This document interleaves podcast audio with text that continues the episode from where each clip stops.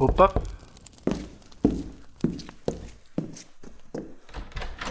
Ah, é você outra vez.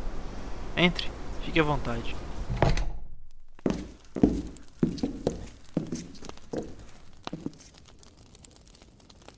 Hoje eu tenho outra história para você. Apenas relaxe, abra sua mente e deixe que o seu coração seja tocado.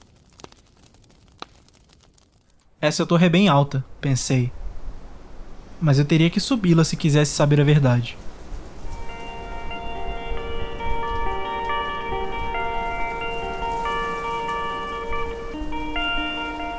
Olhei para cima durante alguns segundos e comecei a sentir novamente.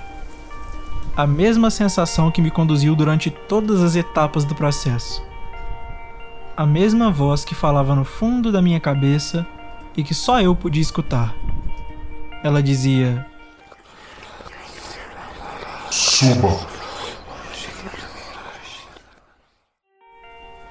Respirei fundo e comecei a colocar os pensamentos em ordem. Não sei qual é a sua relação com os seus sonhos, mas a minha nunca foi nada fora do comum. Eu me lembrava de alguns que eram mais marcantes, mas esquecia a grande maioria. Às vezes, quando eu acordava com a lembrança ainda fresca, tratava de anotar com a maior quantidade possível de detalhes. Com o tempo, fui percebendo que isso me ajudou a lembrar cada vez mais.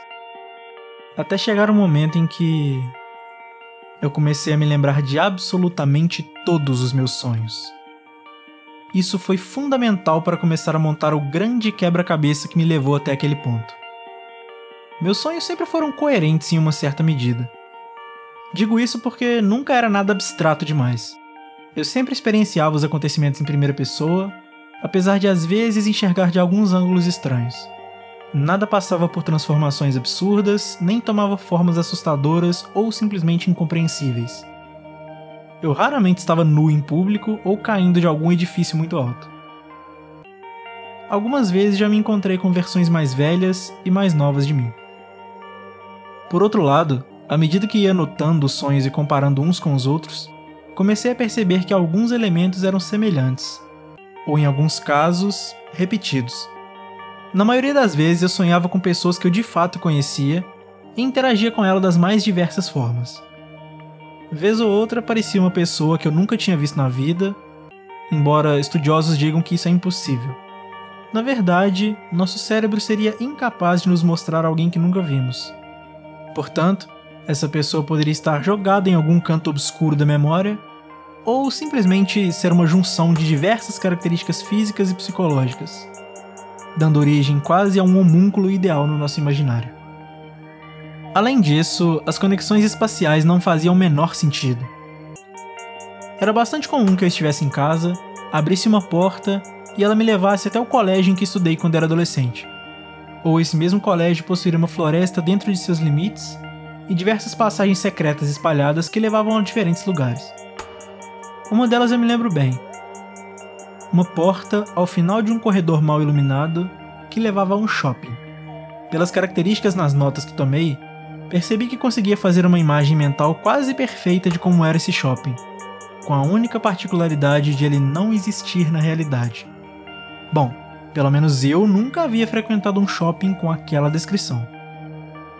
Lembro-me também de um lugar estranho, como se fosse um terrário gigante, úmido, completamente tomado por uma vegetação densa e, pelo que eu conseguia perceber, um perímetro que lembrava de fato algo artificial. Num dos cantos havia uma espécie de ralo semelhante a um buraco negro, mas que só sugava algo para dentro de si caso certas condições fossem cumpridas. Sempre que eu estava nesse lugar, eu estava acorrentado a um canto, suspenso, observando tudo o que acontecia. Ou esperando para ser julgado. Nunca passei muito tempo lá. Espero não descobrir também. O último lugar estranhamente familiar era a torre.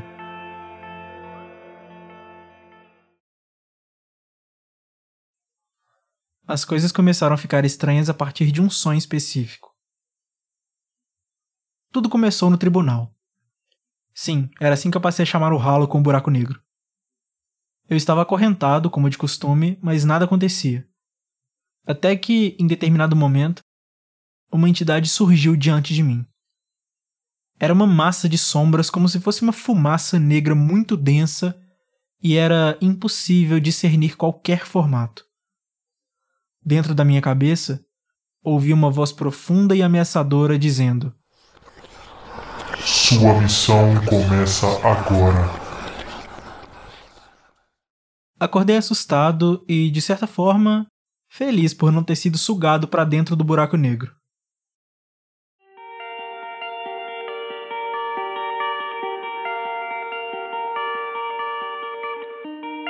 Na semana seguinte veio o segundo sonho. Acordei num mundo pós-apocalíptico ou que ainda enfrentava o apocalipse. O céu nublado e o cenário de destruição provavelmente indicavam que nada havia sobrevivido ao que quer que fosse. Minha surpresa chegou quando comecei a vagar e vi uma espécie de fazenda ao longe. Quando encurtei a distância, vi também um casal conversando com uma figura encapuzada e misteriosa que emitia um fraco brilho dourado. O homem estendeu a mão e entregou a ela um pequeno envelope. Tentei ir naquela direção, mas eu não conseguia chegar mais perto. Era como se algo me segurasse. Tentei gritar, mas não conseguia emitir som algum. Senti como se uma mão pesada fosse violentamente colocada sobre meus ombros. A mesma voz reverberou em cada canto da minha mente mais uma vez, dizendo apenas: Silêncio. A figura encapuzada seguiu caminhando na estrada até que desapareceu no horizonte cinzento e destruído, saindo do alcance da visão do casal. Eles entraram em casa e a presença pareceu aliviar a pressão em mim. Eu havia entendido o recado. O segundo sonho relacionado veio cerca de um mês depois. Quando me dei conta, estava dirigindo um carro. Pelo retrovisor, vi a mesma figura do outro sonho no banco de trás, casualmente olhando pela janela. O vento parecia não afetar seu capuz. Quando senti que havia chegado ao destino, parei enquanto meu passageiro descia e fazia mais uma visita. Apoderou-se de algo, supus que era outro envelope, e voltou para o carro. Dirigi novamente por lugares estranhos demais até que cheguei ao colégio. Ele estava completamente abandonado. Pensei em perguntar algo e imediatamente senti a presença no banco do carona. Eu não conseguia vê-la, e me perguntei se o que quer que fosse também se manifestava para o encapuzado. Mas assim que me virei para ele, percebi que ele tinha desaparecido. Desci do carro e comecei a explorar os arredores até que a ideia apareceu. Fui até o corredor mal iluminado, com a porta no final. Quando atravessei, lá estava, assim como esperado: o shopping. Talvez aquilo tudo tivesse algum sentido. Por algum motivo, ele também estava deserto. Comecei a pensar e cheguei à conclusão de que nenhum tipo de lógica explicaria o que estava acontecendo. Então senti que deveria tentar reconhecer o ambiente e levar mais informações para o mundo real. Quando cheguei no espaço do cinema, vi que havia de fato uma pessoa naquele shopping. Ou duas, se você contar com um encapuzado brilhante que recebia mais um envelope e desaparecia pela saída de incêndio. Sim, desaparecia mais uma vez. Tentei abrir a mesma porta e tudo que encontrei foi um grande espaço vazio e escuro. Sabe quem mais desapareceu? Quem quer que tenha entregado o envelope a ele. Comecei a ficar irritado com aquilo. Algum tempo depois, os intervalos entre os sonhos com o encapuzado iam diminuindo, mas nem sempre era sobre ele. O número de pessoas presentes ia aumentando e as interações com elas também. Porém, elas pareciam congelar ou simplesmente desaparecer quando o encapuzado aparecia e ia embora para sabe-se lá onde com mais um envelope. Em um sonho específico, no qual tentei perguntar quem ele era, senti mais uma vez a presença se manifestar e dizer como se a maior caixa de som do mundo estivesse dentro da minha cabeça. Ele é o colecionador.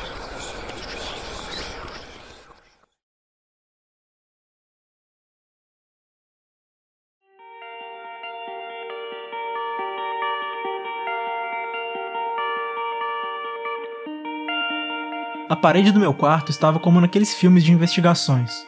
Um quadro enorme com notas, esboços, diversos alfinetes mantendo tudo no lugar, barbantes ligando uma coisa a outra. Em um caderno eu mantinha anotados todos os detalhes e tentava perceber padrões olhando para o panorama geral. Mas tudo aquilo era muito abstrato, e eu achava que estava ficando maluco. Fiquei um tempo sem sonhar com tudo aquilo. Quando eu dormia, parecia que minha cabeça se desligava completamente e só reiniciava quando eu acordava no dia seguinte. O que eu sabia era que eu não estava sonhando, até que em um determinado dia tudo voltou. E, contudo, a última peça que faltava e dava um pouco mais de sentido àquele mistério. Eu estava no colégio mais uma vez. De acordo com as minhas anotações, triangulações e vagas lembranças de outros sonhos, eu sabia que tinha uma chance de existir outra passagem secreta em um lugar que não fazia o menor sentido a piscina. Senti que deveria mergulhar e ir até o fundo, e foi o que eu fiz.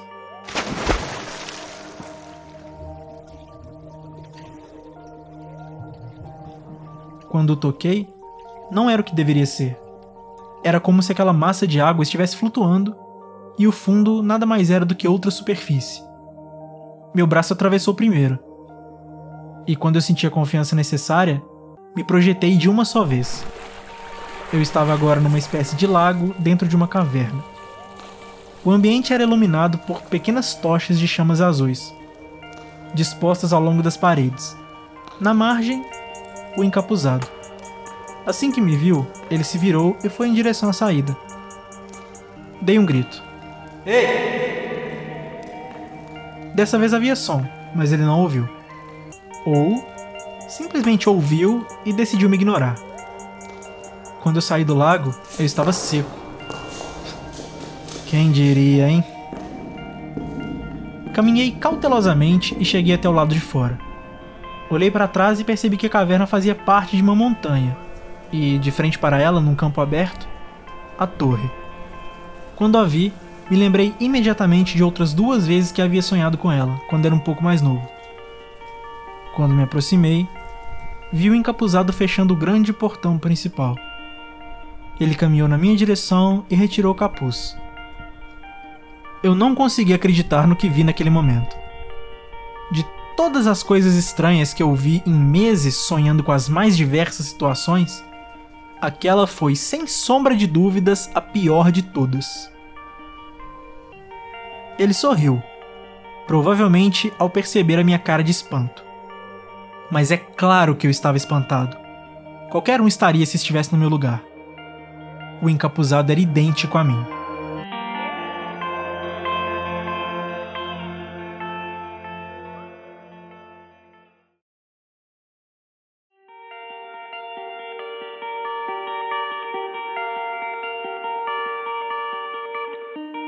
E foi assim que eu cheguei até aqui.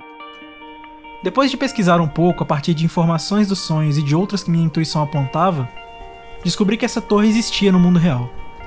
E eu tinha a chave esse tempo todo. Não sei dizer ao certo em que momento da minha vida ela apareceu, mas quando toquei no meu bolso, lá estava ela. Me belisquei, olhei as horas e fechei os olhos com força. Se eu estivesse sonhando, eu com certeza acordaria mas eu não estava. Quando cheguei ao portão, não existia fechadura. Suspirei enquanto olhava para a chave e constatei que eu havia de fato ficado maluco. Porém, antes de desistir, tentei abrir o portão com um empurrão e. abriu. Entrei e comecei a subir. Eram lances e mais lances de escada, e ao final tive que escalar um pequeno trecho assim como eu me lembrava de já ter feito duas outras vezes, quando eu era um adolescente. Na segunda vez, inclusive, um pouco mais velho. E me lembro claramente de estar mais pesado e de ter mais dificuldade de chegar ao topo. Eu não queria pensar no que estava acontecendo, apenas escalar e descobrir o que quer que estivesse lá. Quando cheguei ao topo, encontrei um pedestal com um baú. A decoração era algo que eu nunca tinha visto, ou pelo menos eu não me lembrava já que tudo estava estranho demais para tirar qualquer conclusão. O que não era estranho demais era o cadeado que trancava o baú.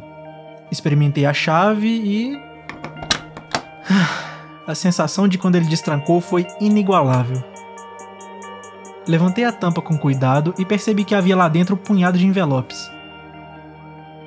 Por cima de todos eles, um envelope preto com um grande selo de cera. Do outro lado, meu nome. Abri com cuidado e retirei o papel de dentro.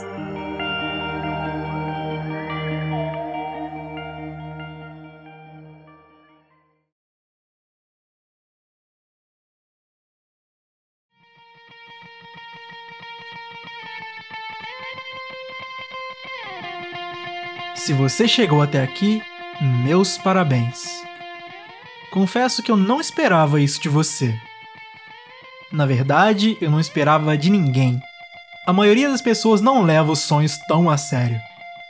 Mas eu conheço você. Mais do que imagina.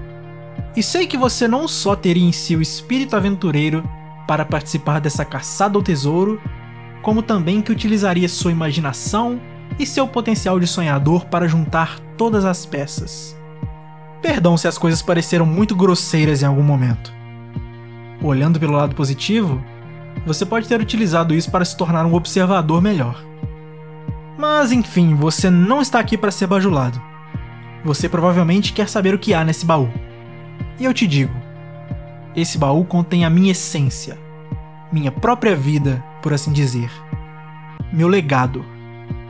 Diversas cartas que escrevi ao longo do tempo para pessoas diferentes e que consegui encontrar de novo apesar do poder implacável do tempo. Algumas não são minhas, confesso, mas chegaram até mim em algum momento e eu as guardei como se fossem meu próprio tesouro. Até porque você se surpreenderia ao saber os tipos de sentimentos que as pessoas depositam quando escrevem. Tem de tudo aqui. Espero que você faça bom proveito. Antes que eu me esqueça, você também deve fazer a sua contribuição. Não vá pensando que só porque chegou até aqui você tem o direito de fazer o que quiser. A verdade é que aqui você tem um dever. Isso é um ciclo.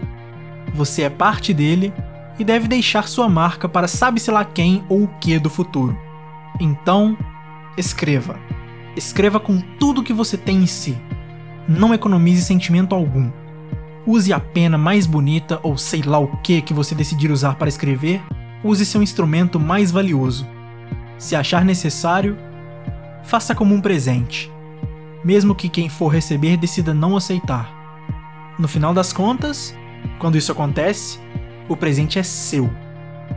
Faça com que isso seja uma extensão de você, um pedaço de seu próprio espírito que você eterniza e deixa ir para que faça parte de algo maior assim como eu fiz. Assim como outros fizeram antes de mim, e assim como muitos farão depois de você. Meus sinceros cumprimentos mais uma vez. Sou péssimo com despedidas. Daquele cujo coração foi despedaçado para o bem. PS. Jamais pare de sonhar. Um dia você se tornará parte dos seus sonhos.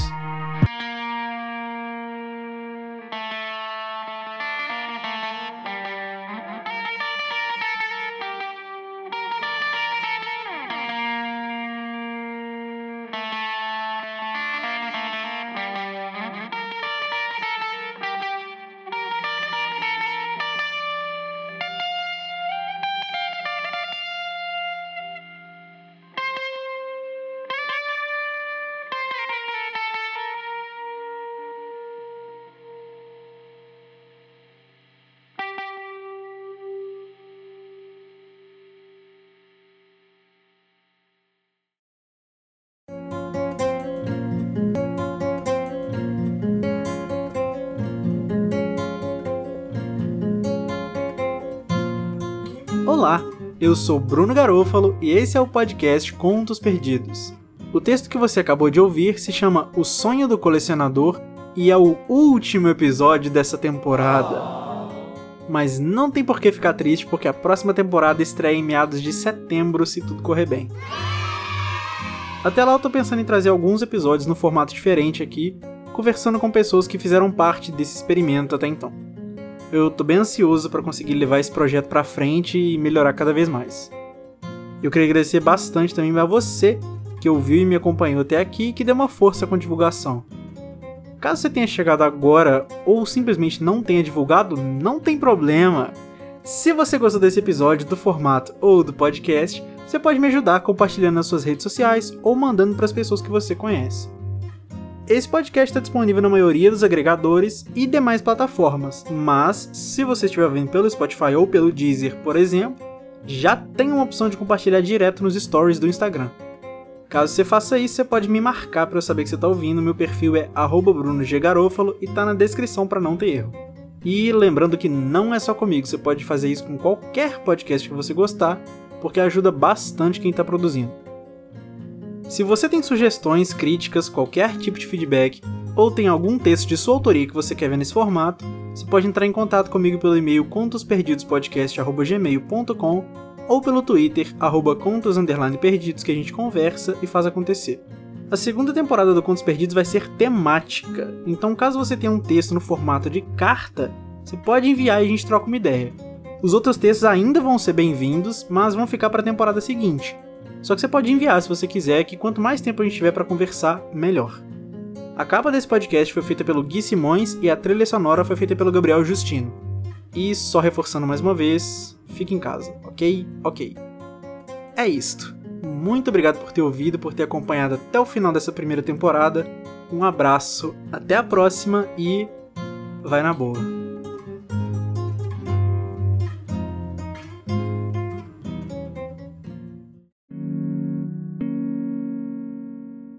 Este podcast foi editado por Bruno Garofalo.